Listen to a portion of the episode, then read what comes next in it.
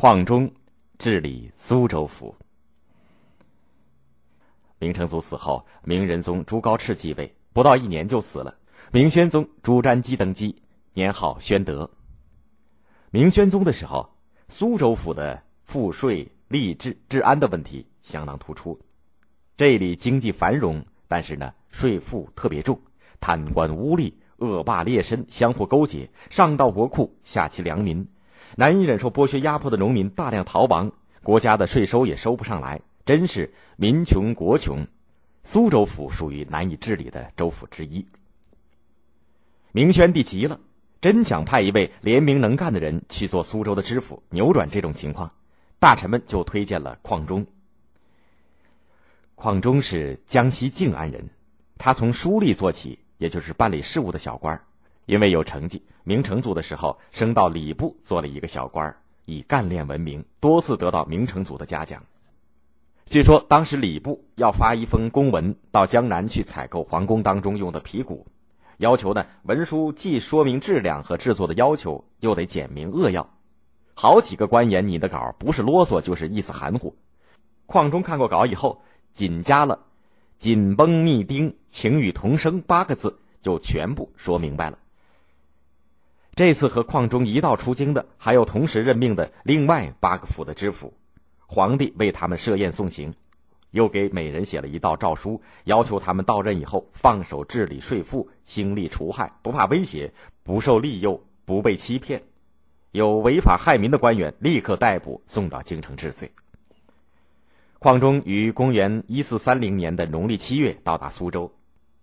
到任以后，他首先整顿当地的吏治，严惩贪官污吏。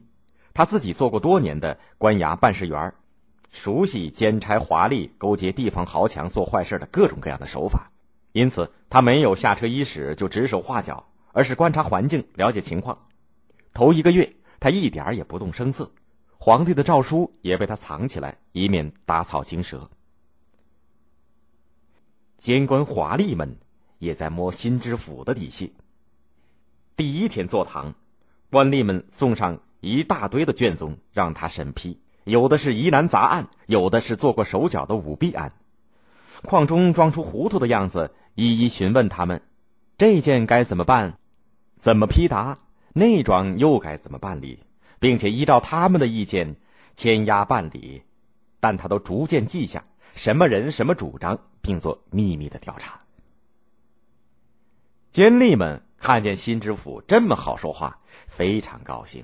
以为又遇到了一位昏庸糊涂的上司，依然可以放心大胆的干营私舞弊的勾当。有些人还在背后里取笑矿中，矿中看在眼里，记在心里，但是表面上不露声色。一个多月以后的一天，矿中升堂，突然命令立刻召集府中的官员和属吏，又请来地方上的长老，当众宣读了皇帝的诏书，接着一个个的当堂质问。张三，你哪一天收了谁谁谁多少两银子，把他的仇人诬陷下狱？李四，你又在哪一天私放了一个罪犯，得到多少肮脏钱？都有没有这些事儿？啊！那批平时欺上瞒下、狐假虎威的贪官污吏们，个个心怀鬼胎，被问得心惊胆战、呆若木鸡。多数的不敢分辨，个别胆大的还想狡辩。邝中取出他的记录，指出。他在某件事上是怎么说怎么做的，另一件事上又是怎么阻挠知府办案的，等等等等，证据确凿，难以抵赖。邝中当堂就处死了六个罪大恶极的奸吏，其余的官吏都战战兢兢的退下，等待发落。当时苏州府下辖吴县、常州、吴江、昆山、常熟、嘉定、崇明七个县，十多个县令、县城，有的勾结恶势力贪赃弄法，有的老迈昏庸办事糊涂，有的饱食终日无所事事。矿中一连罢免了十一个。苏州各县的农村有一种四周围堤的低洼田，叫做虚田，管理的人员叫虚长、虚老，共有九千人。这些人大多数是地方的恶霸，专门欺压善良本分的农民。矿中顶住上司的反对，坚决把他们革除掉。矿中的这种雷厉风行，震动了整个苏州府，贪官污吏、恶霸劣绅，个个心惊胆战。不敢不有所收敛。苏州的田赋之众呢，举世闻名，当时全国一年夏秋两税的总数是三千多万石，苏州一府七县就要收两百八十一万石，占将近十分之一。这是朱元璋明初定下的惩罚性的加重的税赋，但是呢，已经非常不公平。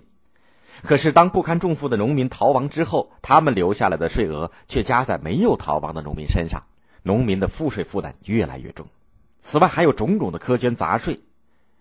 况中经过细致的调查、统计和计算，奏准朝廷减免了全府官司田田租共一百六十多万石，欠税数达七十万石，多少提高了农民的生产积极性。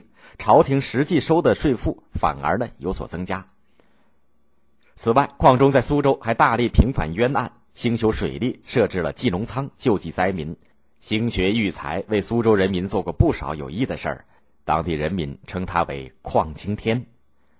矿中在苏州一连做了三任知府，每次任满照例要升迁，全苏州的百姓都挽留他，多次联名上书朝廷，朝廷不得已只得让他连任，而把他的官衔从正四品提升到正三品。长期的操劳使他积劳成疾，公元一四三三年，在他六十岁的时候，终于死在任上。这个时候，他已经做了十三年的苏州知府了。在执法除贪、除恶济民的活动当中，矿中有一个好伙伴、好上级，他就是周臣。周臣当时任江南巡抚，善于理财，他全力支持矿中的治理整顿。有许多的措施是他和矿中一道调查研究决定的。没有周晨的坚决支持，矿中对苏州的治理不会一帆风顺。